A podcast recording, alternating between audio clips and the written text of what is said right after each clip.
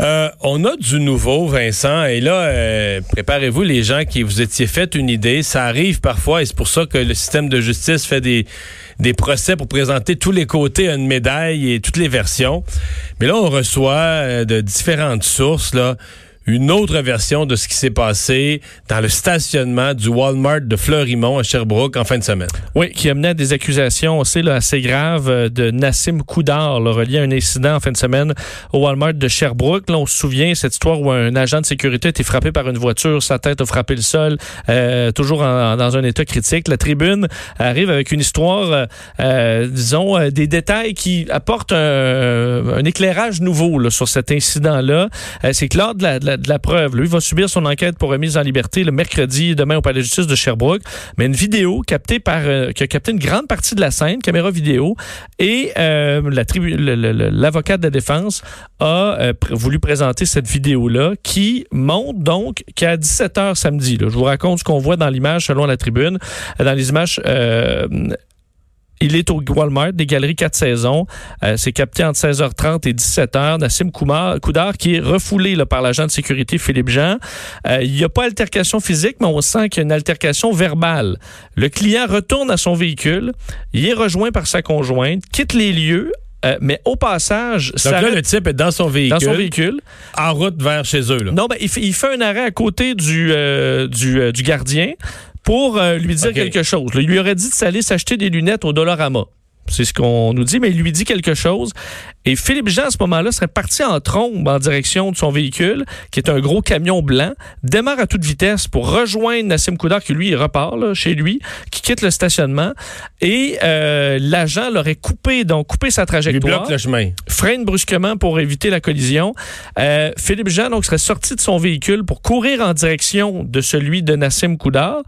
Ce dernier aurait alors reculé de plusieurs mètres pour éviter l'altercation. Lui court vers son véhicule, l'autre recule.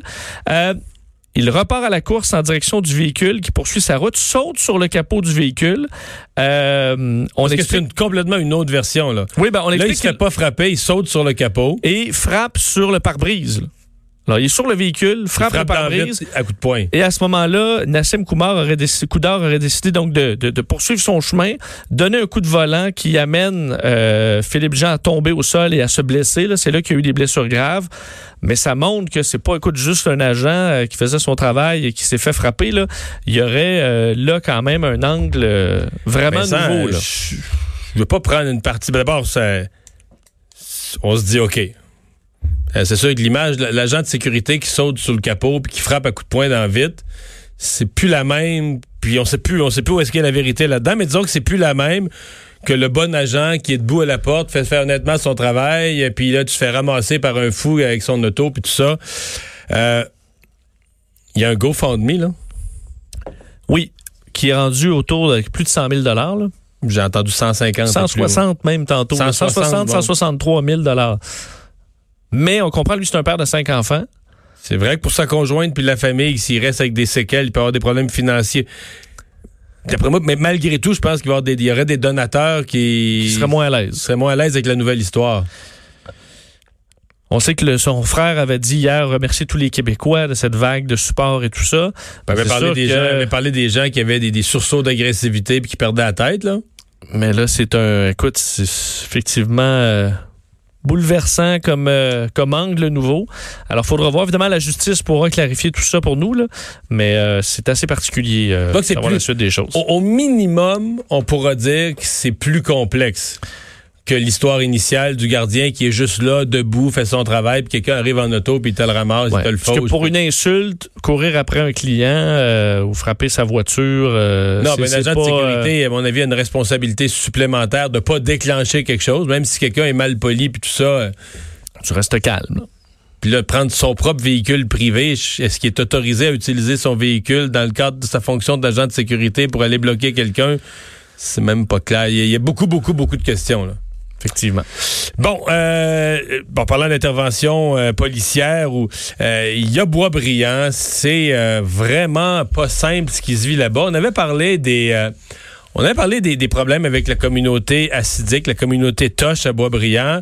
On avait dit les leaders de la communauté ont eux-mêmes appelé la santé publique pour euh, conscient que beaucoup de gens étaient infectés dans leur communauté. Mais là, euh, sorte de désobéissance, des manifestations contre le confinement, des affrontements avec la police, ça pue d'allure. Oui, c'est très tendu à l'approche, faut dire, de la Pâque juive, là, où euh, effectivement on veut négocier, s'assurer qu'il n'y ait pas de rassemblement pendant cette fête qui est très importante pour eux. Euh, et là, vers 22h30 hier, un véhicule qui livrait de la nourriture, qui n'a pas été autorisé à entrer euh, dans cette communauté de Boisbriand, qui est refermée en raison de plusieurs dizaines de cas à l'intérieur de la, de la, communauté de la COVID-19. Donc, le conducteur qui n'avait pas les autorisations nécessaires. On le vire de bord, mais euh, la tension monte lorsque des gens, en fait, on parle de 200 membres de la communauté qui sont sortis de chez eux, s'approcher du point de contrôle pour euh, manifester leur mécontentement. Pas eu de brasse camarades, mais de, la tension et clairement un non-respect du, euh, du confinement et de la distanciation sociale. Ça, surtout 200 personnes qui s'obstinent donc en, groupe. de ce point qu'on a eu besoin de renforts policiers. Donc, si on se fait aux statistiques, je pense que c'est 40% de la communauté qui est infectée. Là. Ben, c'est exact. Donc là, on peut s'attendre à ce qu'il y ait possiblement ben, de nouveaux cas. dans ce 200-là, on peut penser qu'il mettons statistiquement, il peut y avoir un 40% encore. alors, euh, écoute, il faudra voir les, dans les prochains, euh, les prochains jours comment ça se passe, mais c'est encore très tendu euh, à Boisbriand en raison de ça. Euh, on va euh, s'arrêter. Euh, dans un instant, on va parler du deuil, de la fin de vie, des soins palliatifs. jamais ça s'est vécu. Bon, on a vu pire, vous allez me dire, dans d'autres pays, là, des, des, espèces de, funérailles en 4-5 minutes à, Madrid ou en Italie. Mais ici aussi, les, les, soins palliatifs, les visites des derniers jours pour des personnes en fin de vie, on vit des choses sans précédent. Deux heures d'info. Le retour de